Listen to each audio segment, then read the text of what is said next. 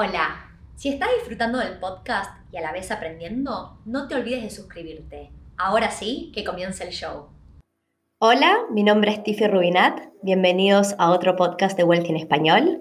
Hoy tenemos como invitada a Andrea. Andrea es argentina, está actualmente viviendo en Argentina y pensando en venir a Australia cuando se abran las fronteras. Esperemos que eso sea el año que viene. Y también está considerando invertir en Australia. Y el motivo por el cual la tenemos como invitada hoy es porque hace poco se lanzó el curso de Wealthy Academy en español, que por el momento es gratis y lo queremos dejar gratis por un tiempo limitado para que la gente lo pruebe y nos dé feedback. Y justamente Andrea fue muy gentil en dejarnos un buen feedback y también me dijo que tenía preguntas. Entonces se me ocurrió que eh, pudiera compartir sus grandes aprendizajes del curso con ustedes y también hacer un par de preguntas para que todos puedan escuchar las respuestas. Hola Andrea, ¿cómo andás? Hola Tizi, ¿todo bien? ¿Vos cómo estás? ¿Cómo, ¿Cómo fue tu día hoy? Yo sé que allá es la noche. Sí, acá son las 8. Eh, arranqué tempranito, teníamos varias cosas en el trabajo, así que, pero bien, todo bien por suerte. Me alegro muchísimo, me alegro muchísimo. Bueno, Andrea, ¿querés darnos un poquito de contexto de em, por qué querés venir a Australia? Vos me contaste que ya estuviste antes. Contanos un poco de tu vida. Bueno, em, yo soy licenciada en Ciencias Ambientales. Estuve en Australia en el 2017. Eh, y bueno, fui con la Working Holidays. Eh, después me surgió una posibilidad de trabajo de mi carrera en Argentina y justo se me vencía la visa, entonces no la renové. Vine, estuve trabajando un tiempo eh, en, ese trabajo eh, y bueno, después eh, me surgió el interés de volver a Australia porque ese trabajo, bueno, se terminó y bueno, después empezó la pandemia, así que acá estamos. Perfecto. Buenísimo, y ahora como muchas personas eh, estamos en esta situación donde las fronteras están cerradas, particularmente en Australia, así que eso es lo que estamos esperando. Muchísimas personas están esperando esa Francia. Yo también tengo ganas de viajar a visitar Argentina, no vuelvo desde el 2017, o sea que pasaron, pasó muchísimo tiempo. Andrea, te voy a preguntar, si arrancamos por tus grandes aprendizajes del curso, eh, porque más allá de que una propiedad pueda em, funcionar igual en cualquier parte del mundo, uno tiene inquilinos, ingresa plata y se pagan las expensas, cada país tiene sus propias reglas de juego y también tiene economías distintas, requiere un cambio en, mindset. Y a mí me pareció importante dar el, contexto de que vos ya estuviste en Australia porque eh, más allá de que uno está aprendiendo, es todo un territorio nuevo, lo que son las inversiones inmobiliarias, vos tenés el contexto de que ya viviste en Australia, entonces medianamente podés entender por qué las cosas funcionarían como funcionan. Pero, ¿querés empezar por contar cuáles son tus mayores aprendizajes? Dale. Eh, bueno, uno de los principales temas fue entender cómo funciona el tema de los préstamos en Australia. Yo cuando estuve allá, estuve obviamente como inquilina, conocí un poco el tema del lease, el de alquilar por semana, que es distinto completamente en Argentina, creo que en toda Latinoamérica se paga por mes o cada mucho cada 15 días. En Australia se paga en general cada semana el alquiler. Entonces, desde ese lado, por ahí lo conocía un poco más, pero obviamente no sabía cómo era el tema de compra y mucho menos de préstamos, de cómo son las tasas. Eh, y bueno, nada, en el curso la verdad que es súper claro, se trata en varios, varios capítulos, en varias unidades, eso. Y, nada, la verdad que estuvo bueno. Vamos a, vamos a dar un poquito un resumen para aquellos que todavía no hicieron el curso. Y para los que no hicieron el curso, el curso se puede acceder por la página web de Wealthy wealthy.com.au barra español. Wealthy se escribe con W-E-A-L-T-H y latina.com.au y es español con N de Nina y no con ñ de ñoqui. Em, ahí pueden acceder gratis. Ahora vamos a hablar un poquito del tema préstamos. Lo loco es que em, yo puedo hablar, esto aplica para muchísimos países, pero tanto vos como yo somos argentinas, entonces es lo que conocemos y es como nos criamos. Y la verdad es que tener una hipoteca en Argentina es complicado porque las tasas pueden ser una locura, ¿está bien? Es como tener deuda en Argentina es un poco mala palabra. Y, y lo loco es que cuando hablamos de, de, por ejemplo, una tarjeta de crédito, también es deuda y nosotros en Argentina nos comportamos a la inversa, completamente lo opuesto a cómo se comporta un australiano. ¿Qué quiere decir esto? Es, nosotros vamos al supermercado y como nos dan cuotas sin interés, pagamos la comida y, y todo lo que compramos en el supermercado con cuotas sin interés, en deuda vamos al shopping y compramos ropa con deuda. Nos vamos de viaje y lo pagamos un pasaje en 24, 48, no sé cuántas cuotas puede haber ahora en Argentina para irse de viaje. Entonces, estamos pagando todos estos productos, que, es lo que yo llamo deuda mala, porque no nos generan un ingreso. También es, es gasto, gasto, gasto, y en ningún momento todas esas compras nos van a generar un ingreso. Mientras que para mí lo que es deuda buena es deuda que pone plata todos los meses o todos los años en mi bolsillo. Y eso es lo que en Argentina estamos acostumbrados a no poner deuda porque la verdad es que no funciona, las tasas de interés son un disparate. En Australia es completamente al revés y acá no existe no comprar una propiedad eh, sin acceder a una hipoteca. Todo el mundo lo hace, el 99.9% de las personas lo hace también porque los precios de los inmuebles son altísimos y sería muy difícil poder acceder a un inmueble en tu vida si no accedes con deuda. ¿Tiene sentido eso, Andrea? ¿Eso, ¿Eso fue más o menos lo que vos te llevaste del curso? Claro, exactamente. Acá, si bien Obviamente en Australia los precios son mucho más altos. No sé si comparativamente es tan distinto comparando ingresos y precios, pero sí acá es mucho más común que eh, la primera propiedad te ayude tu familia o... Eh, sí, existe obviamente el préstamo hipotecario, pero es algo muy, muy, muy raro y como dice Tiffy, está muy mal visto socialmente como pedir un préstamo para lo que sea, para renovar tu cocina, para arreglar algo, para comprarte una casa, no es algo que esté bien visto o como algo bueno, como dice Tiffy.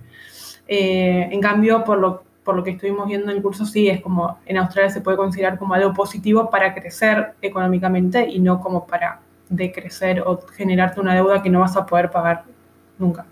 Totalmente. Y una, diferencia también muy importante es en lo, a lo que nos da acceso esa deuda o hipoteca. Porque cuando uno accede a deuda, ya sea que pongo, yo, yo pongo un depósito para comprar la propiedad que puede ser del 10, del 20, del 30 o del 40%, no importa qué porcentaje, y el resto lo pone el banco.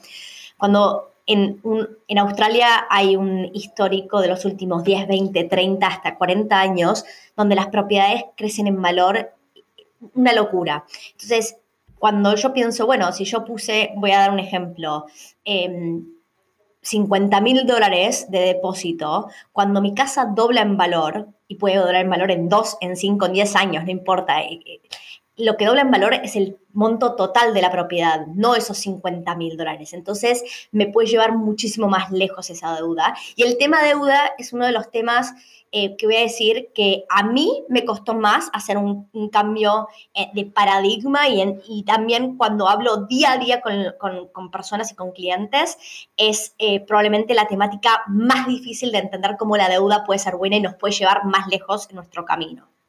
Sí. bien? Sí, sí, sí. Ok.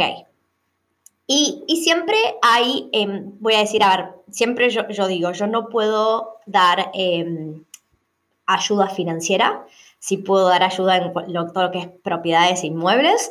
Em, a, mí me gusta mucho la temática y yo cómo puedo contar eh, cómo funciona la deuda, siempre es poniendo mis propios ejemplos, eh, porque es lo que me pasó a mí con mis propias inversiones, ¿no? Pero el mensaje que quiero que se lleven es que cuando uno piensa que la deuda es mala, la deuda puede ser buena y, ahí en el curso obviamente ahí se profundiza muchísimo más cómo la deuda puede llegar a ser buena. Em, ok, vamos a tu siguiente aprendizaje. Bueno, una de las cosas que creo que recién hablamos un poquito es el tema de eh, cash flow y capital growth, digamos. Se mencionan un montón de términos, como esos dos puntualmente, que está bueno conocer porque sobre todo si sos como yo, que no tenés ningún background en, propiedades, ni en inversiones, ni nada, no los conoces y mucho menos en otro idioma. Entonces eh, es interesante empezar a familiarizarse con eso. Recién cuando hablabas que una propiedad crece el valor y todo eso. Eh, Entonces, los dos conceptos más importantes que vos te llevaste son el de cash flow y el de capital growth. ¿Querés explicarlos en tus palabras? Eh, por lo que entendí, son dos estrategias de inversión distintas. Cash flow es como una estrategia que te da más dinero mensual, si querés, o anual, eh, en balance entre cuando lo que vos pagas de hipoteca y lo que te queda como positivo. Y Capital Growth no necesariamente te da tanto dinero anual en tu bolsillo, sino que eh, lo que mencionaba recién puede crecer en valor por eh, más rápido o, o, por ahí no más rápido, pero sin más valor. Por ahí por el área, porque es un área que está creciendo más o por, bueno, distintos motivos. Exactamente, clarísimo. Y mm, para que se entienda la estrategia, cuando decimos cash flow capital growth, no significa que si voy por una no tengo un poco de la otra, es simplemente cuál va a pesar más en la estrategia. Y en general, cuando uno quiere comprar en una de las grandes ciudades mundiales, por ejemplo, Sydney, Melbourne, em, es como si estuviéramos comparándolo con me fui a comprar a New York o a Londres, son las grandes, grandes ciudades eso va a ser una estrategia donde probablemente los precios de los inmuebles sean bastante altos, entonces el cash flow no va a ser tan bueno mensualmente, pero como tanta gente quiere vivir en esas grandes ciudades, se suele, hay mucha demanda y se suele apreciar muy rápido, y eso es el capital growth. Mientras que si yo estoy buscando ir por una estrategia de cash flow, probablemente esté considerando ir por ciudades un poco más chicas, lo que llamo ciudades tier 2, tier 3, Em, tienen que tener una cierta cantidad de habitantes. A mí no me gusta, esto es, esto es algo que yo aprendí en un curso que yo hice y es mi opinión personal. A mí no me gusta ir a pueblos porque me quiero asegurar que haya suficiente oferta de trabajo, que no dependa la economía de ese pueblo de una sola industria o dos, que esté muy limitado. Me parece que eso tiene un riesgo muy alto. Entonces, sí, obviamente, me puedo ir a un pueblo y las propiedades van a ser bastante más baratas, pero la idea es buscar ciudades que sean superen ciertas poblaciones. Y no quiero tampoco decir un número de población porque por cada país, cada país tiene su cantidad de habitantes y entonces ese monto de población em, va a tener distintos valores. ¿Ok? Eh, pero básicamente es eso, estamos hablando de ciudades bastante más chicas para una, para una estrategia de cash flow. Ok, perfecto. Entonces, esos fueron dos conceptos que vos te llevaste muy, muy importantes y que aplican de vuelta, no aplican solo a Australia, aplican a cualquier parte del mundo realmente. ¿Qué otro aprendizaje te llevaste? Eh, bueno, otra de las cosas que también me pareció súper importante es el tema de tener un equipo. Eh, en equipo me refiero a, bueno, un agente inmobiliario, un contador, eh, un abogado, uno que era, creo que era mortgage broker, el que te ayudaba a encontrar los préstamos según tu situación y demás. como que no es que vos vas en Argentina es muy así, entro a la página de internet donde están los edificios, los departamentos, las casas, lo que sea, y es como, ah, me gusta este, voy, lo veo, me gustó, listo, arreglas cuanto mucho con la agencia que lo publicó y como que no hay mucho más intermediario. Eh, y obviamente esto es distinto porque es una inversión y bueno, hay también cuestiones legales, sobre todo estando en otro país que uno por ahí no conoce. Eh, y me pareció como reconfortante decir, bueno, no depende todo de mí 100%, sino que, bueno, tengo un equipo que me puede ayudar y, acompañar y asesorar en esas cosas. Totalmente. Y, es eso, es, completamente de acuerdo. creo que el equipo toma un rol bastante más importante en, un país como Australia, como Nueva Zelanda, eh, Estados Unidos, UK. Em, en, Argentina es como que por ahí uno contactas al agente inmobiliario y medio que ya está. ¿Ok? Ahora, después todo, todo, va a depender de, de, qué nivel de complejidad tiene uno en su portafolio, cuánto apoyo necesita de esos. Porque si uno es una persona normal, común y corriente, comprando una, un primer inmueble, segundo inmueble, em, no, no, hay, no hay nada muy complejo, honestamente. Em, Ahora, cuando ya tengo un portafolio un poco más grande y a medida que, alguien crece su portafolio se vuelve más complejo y hay que tener en cuenta muchísimas otras cosas dentro de la estrategia, ahí es cuando, ok, necesitamos, eh, cuando hablamos con un mortgage broker que nos busca la deuda, por ahí la, deuda tiene que estructurarse de una forma un poco distinta porque ya los bancos estándares no les gusta si voy a tener... Eh, varias hipotecas, no me quieren seguir prestando con tantas propiedades, entonces se hace algo que se llama portfolio lending. Pero incluso si estoy yendo a buscar para mi primera, un mortgage broker me va a encontrar el mejor préstamo en el mercado. Y hablo de esto, mi hermana se llama Carolina, está en España y, y estábamos teniendo una conversación, ella está viendo de comprar su primer inversión y obviamente le pasa lo mismo que le pasa a cualquiera que no nació y se crió en ese país, no sabe las reglas del juego y finalmente alguien le recomendó un, un corredor hipotecario o lo que ahí ella está llamando un broker. Y yo le dije, dale, jugátela y andá en vez de ir directo con el banco, anda con un broker. Acá funciona excelente, no veo por qué no funcionaría tan bien en, en España. Y es algo que en España existe, pero en Argentina eh, no necesariamente he escuchado de, de, brokers de finanzas, ¿no? Claro, claro. Sí, o sea, hay obviamente prestamistas privados, pero no hay alguien como que centraliza y te, te diga, bueno, tenés todos estos prestamistas, todos estos bancos, todos estos X, con estas tasas y según tu condición, porque es tu primera o décima, sos residente o sos extranjero, sos, bueno, todas las variables, esta o esta es la mejor. Eh, Exactamente. Que yo sepa, al menos no hay, puede ser, pero no lo sé. No es, no es conocido, digamos. No es conocido, es verdad, puede que haya y que nosotros no lo sepamos, pero no es algo estándar y conocido, que acá es lo más normal del mundo.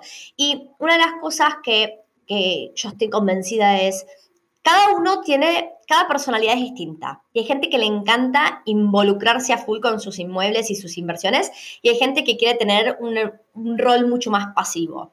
Yo, mi, mi punto de vista es, más allá de que a mí me guste estar on top para que las propiedades estén performando y que cada tantos meses eh, mi property manager, que es quien administra mis propiedades, me diga, mira, Tiffy, todo bien, no tenemos que hacer esto o lo que sea. A mí me gusta tener un rol súper pasivo. Primero principal porque todas las propiedades que tengo no están en la ciudad en la que yo vivo, con lo cual todavía mejor porque yo no quiero estar yendo a la propiedad a ver nada, honestamente. Pero adicionalmente yo estoy creando esto no para tener un trabajo adicional, sino para o sea, estoy queriendo tener un ingreso pasivo. He escuchado montones de veces gente que me dice, bueno, pero tener varias propiedades no es nada pasivo, tenés montones de problemas.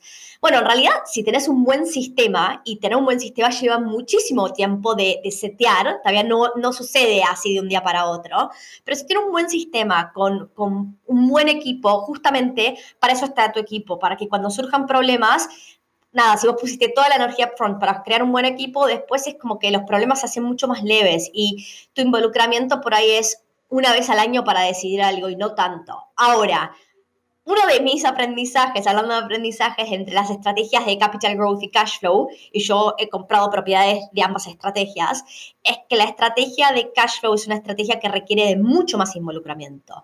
Y el motivo por el cual pasa eso es porque estoy yendo a ciudades que llamé Tier 3, por ahí suburbios Tier 3 para acceder a propiedades bastante baratas, y no atraen la mejor calidad de inquilino. Al no atraer la, atraer la mejor calidad de inquilino, eh, me veo mucho más seguido teniendo que resolver problemas como gente que se va eh, o que deja de pagar el alquiler o que se va a... Mm, y, no me avisa o que eh, nada, te rompen algo. No quiero que esto sea para desmotivar. Hay mucha gente con muchos miedos y que esto lo usa como excusa. A ver, si eso es lo que les da miedo, entonces vayan de algo de buena calidad y vayan por la estrategia de capital growth. Ese es mi aprendizaje. Y más allá de que a mí me encanta el cash flow, yo cada vez me estoy inclinando más a la del capital growth porque a medida que crece mi portafolio, no puedo lidiar con tantos problemas que me trae la estrategia de cash flow. ¿Está bien? Por eso cada vez yo me inclino un poquito más por, por en, ambos casos, no, importa de qué estrategia estoy hablando, estoy comprando en áreas que tienen muchísimo potencial. Se me, me fue un inquilino y a los varios, a los dos, tres días ya tengo a alguien de vuelta ahí porque hay buena demanda. No, uno que tenga un mal inquilino no significa que no haya demanda, es simplemente que es un poquito más conflictivo ese tipo de, de demanda de inquilino. ¿Ok? Así que ese es uno de mis grandes aprendizajes. Bueno, ¿y algún otro aprendizaje más que quieras compartir? Bueno, otra cosa que no sé si es un aprendizaje o como un aha que no necesitas tanto, tanto dinero para empezar, digamos. Obviamente no es que con 20 centavos uno va a ir a comprar nada, pero de vuelta, con la mentalidad que uno tiene acá es como que uno se imagina, uy, tengo que juntar todo o, no sé, el 90% para poder comprar. Y bueno, con, todo esto de los préstamos y demás, eh, sí, obviamente necesitas una base, pero no es tantísimo como por ahí yo me imaginaba. Entonces está bueno. Bueno, me, encanta que me digas esto porque el mismo comentario que me estás haciendo vos ahora me lo hace montones de personas, tanto australianas como latinas que, trabajan con nosotros en Wealthy, acá viviendo acá en Australia, ¿está bien? Es como que todo el mundo en su cabeza se tiene esa expectativa de si estoy hablando de montos gigantes, entonces tengo que juntar todo ese monto. Y sobre todo, pensando en Argentina, los montos australianos son bastante más caros que los que se manejan en Argentina, pero que se entienda que por ahí con montos similares a los que uno podría estar gastando en Argentina, estoy poniendo un depósito para comprar un inmueble en Australia. Claro, exactamente, y que tenés un ingreso mm, mil veces, no sé si mil, pero muchas veces mayor a lo que tendrías acá. Entonces. Es un ingreso en dólares, em, es un ingreso eh, en una moneda que el dólar australiano puede fluctuar, puede subir y bajar, pero tiene una economía muchísimo más estable. Entonces, eh, cómo, se comporta la economía es también eh, si los ingresos los estás recibiendo en el exterior, quedan en el exterior. Yo sé que, ahora yo no puedo decir nada que, ni recomendar que nadie haga nada ilegal, pero en Argentina, cuando uno tiene plata en Argentina y en algún momento quiere decidir sacarla del país, es bastante compleja la situación porque el gobierno pone muchísimas barreras y restricciones. Mientras que yo estoy en Australia y quise sacar plata de Australia para mover a Nueva Zelanda o mover a España y, es así, es instantánea la transacción. Entonces, eh, también eso es un gran beneficio, ¿no?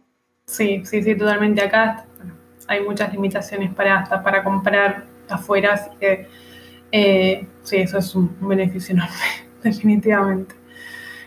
Perfecto, perfecto. Bueno, ahora vamos a pasar em, a algunas preguntas que vos eh, te surgieron mientras que estabas haciendo el curso. Y, quiero que me preguntes, a ver, no, es que me van a agarrar por sorpresa, ya me las compartiste, pero me parece bueno que, son las preguntas que a vos te surgieron y que me las hagas. Buenísimo. Em, una de las preguntas era si es posible comprar en Australia, obviamente es un extranjero, no estando en Australia porque eh, en uno de los capítulos eh, nombrabas una estrategia que es comprar, eh, no sé, no me acuerdo cómo se llamaba en inglés, pero en español le decimos comprar en pozo, o sea, algo en construcción por un valor actual que seguramente cuando se termine de construir va a ser más alto. Y vos pagas el depósito, que sería más o menos el mismo valor que pagarías en, en efectivo, digamos, y el resto lo pagas cuando termina la construcción y ahí pedís el préstamo. Entonces, exactamente. Eh, no sé si se puede comprar desde afuera o tenés que estar en Australia. Mira, la gran diferencia cuando uno piensa en cuán compleja es una transacción inmobiliaria, las transacciones inmobiliarias en, general en países desarrollados, no aplica solo ni siquiera a Australia, eh, porque yo he tenido la experiencia de comprar en Nueva Zelanda, no estando en Nueva Zelanda. Tengo amigos que han comprado en Estados Unidos y en UK y sucede lo mismo. Las transacciones pueden ser todas digitales. Y por lo general, la intervención de una persona, la persona que es el inversor, es bastante mínima, porque si vos tienes un equipo de, un, de lo que se llama el mortgage broker, que es el corredor hipotecario, y un abogado, el día que, que se tienen que hacer las transferencias y los pagos, los que se involucran son ellos. Ellos te dicen, mira, Andrea, tenés que transferir el 10% acá, el 20%, lo que sea, el porcentaje que sea, a la cuenta de tu abogado o a la cuenta, y todo queda súper claro y transparente y todo es digital. Entonces, una compra puede ser 100% a la distancia, no hay que estar ahí. Em, mi involucramiento en cada una de mis compras ha sido eh, el día de que se completa la transacción, yo no tengo que hacer nada más que transferirle a donde me hayan dicho mis abogados que transfiera la plata, punto. Y después todos los papeles se han firmado de antemano antes de esa fecha final que es el settlement. Así que queda todo listo para esa fecha. Con lo cual, lo bueno es, y depende de Lamentablemente depende de cada estado. Cada estado funciona distinto. Algunos, hasta en vez de tener que eh, tener que firmar y escanear los papeles, se usa una, mm, una aplicación que se llama DocuSign, que uno entra, te dicen con tu mail, te llega tu mail, te dicen tipea tu nombre y en cada mm, lugar donde tenés que firmar, en realidad lo único que haces es clic, clic, clic, clic y en tres segundos firmaste todo el documento de compra, con lo cual yo sé que uno está acostumbrado a pensar que es un sistema como mega antiguo, en persona, con gente poniendo sellos, pero no, la verdad es que cada vez se automatiza más y más y más. Esto aplica a algunos estados, otros estados sí hay que firmar el papel y después se puede escanear, pero de vuelta, todo se puede hacer eh, imprimiendo, firmando, escaneando y mandando de vuelta. Buenísimo. Claro, eso, eso me parece interesante porque pensando en, invertir, obviamente está bueno por ahí aprovechar precios de hoy, con lo que uno tiene hoy y después, bueno, en algún momento, cuando llegue el momento. Totalmente. Y hago una pregunta que no está, pero tiene que ver con Dale, no hay problema. Em, el, préstamo se pide una vez que está terminado o se pide cuando vos decidís comprar y pagas. Eh, el préstamo, el préstamo solo se puede pedir entre tres y seis meses antes de que se complete la transacción final donde se transfiere el título del desarrollador a quien es el inversor. ¿Ok?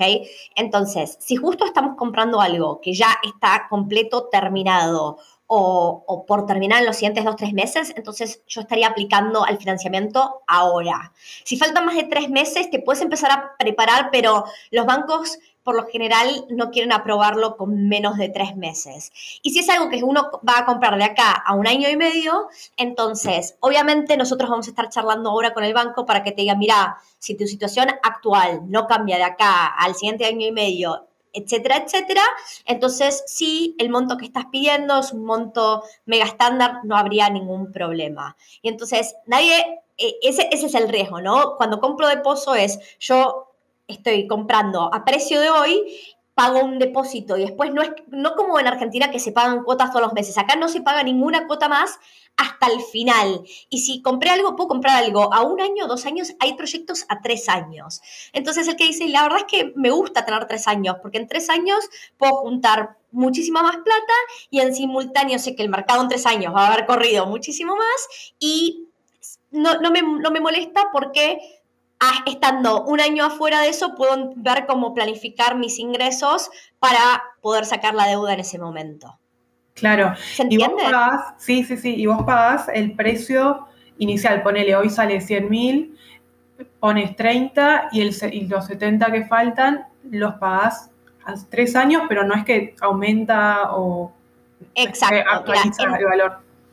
No se actualiza el valor, justamente nosotros nos gusta trabajar, bueno, en parte, arte, puede pasar, ¿no? Nosotros en Wealthy nos gusta buscar siempre proyectos que se llaman un fixed price contract.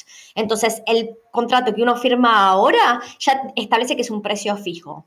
En el único momento ahora actualmente que vi que los precios no son fijos es cuando uno compra terrenos que la tierra no está registrada.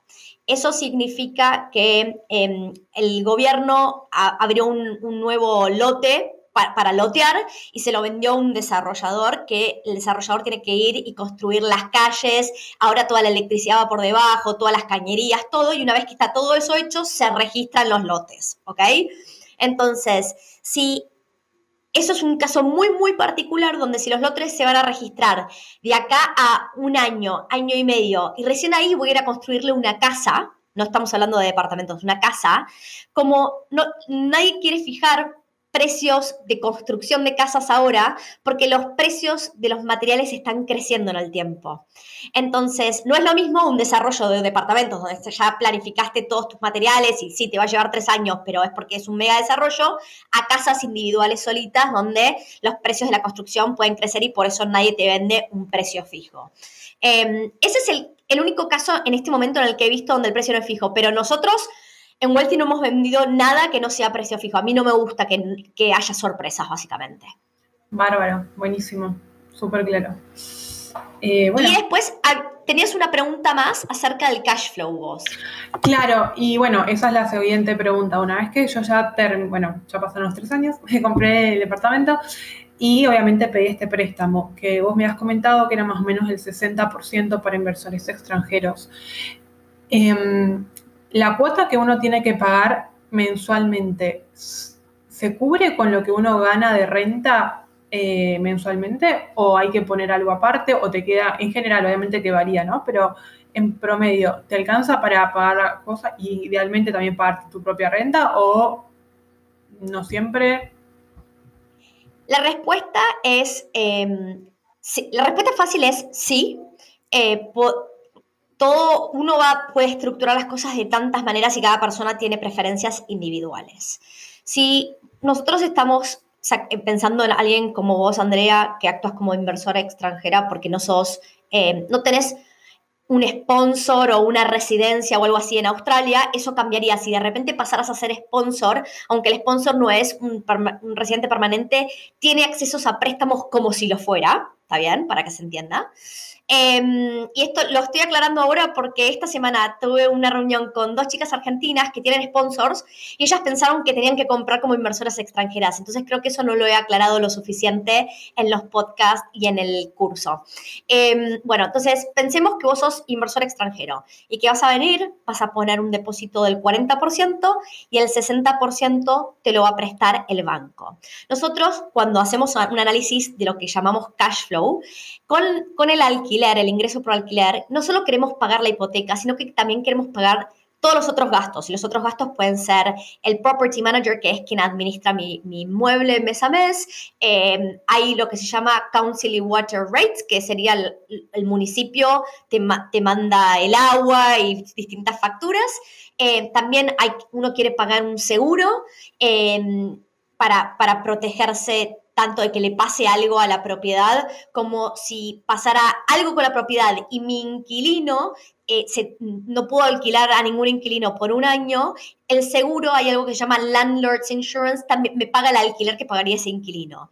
Y adicionalmente quiero destinarle em, un, un, pequeño presupuesto de mantenimiento anual. Nosotros asumimos más o menos 500 dólares por año de mantenimiento, son propiedades en este caso completamente nuevas. Mi mantenimiento en mis propiedades viejas es mucho más alto, por supuesto. Estoy hablando de que compré propiedades que se construyeron en el 1900 y pico, más allá de que he hecho megas renovaciones, surgen más cosas porque es una propiedad vieja y además porque mis inquilinos no son de tan buena calidad. Em, pero bueno, asumimos 500 dólares por año de mantenimiento. Entonces, el alquiler alcanza para pagar todo eso, básicamente, ¿ok? Tanto la hipoteca como todos los otros gastos. Em, e, eso es, lo que es nuestro ideal. Si alguien, he tenido conversaciones donde alguien me dice, bueno, ¿y cuánta plata adicionalmente me está poniendo en mi bolsillo, todo va a depender, ¿no? Y, depende caso por caso, depende de la, la, tasa y la hipoteca, y nosotros somos bastante pesimistas, y cuando hacemos el análisis de cash flow, si creemos que una propiedad se va a alquilar en un rango de entre 400 a 450 dólares por semana, siempre jugamos los 400 por semana, el rango más bajo. Y de las tasas, si sabemos que hay un rango, hacemos el análisis con una tasa un poquito más alta, el, rango más alto. Entonces estamos jugando el peor escenario. Queremos eh, como prometer acá y que, y que termine siendo acá, ¿no? Porque si sucediera al revés sería terrible, ¿no? Como la desilusión total y nunca queremos que nadie esté eh, metido en un problema de algo que, no, después no puede pagar. Pero sí, la respuesta es que se puede lograr que los inmuebles paguen por las propiedades. Ahora, voy a ser honesta.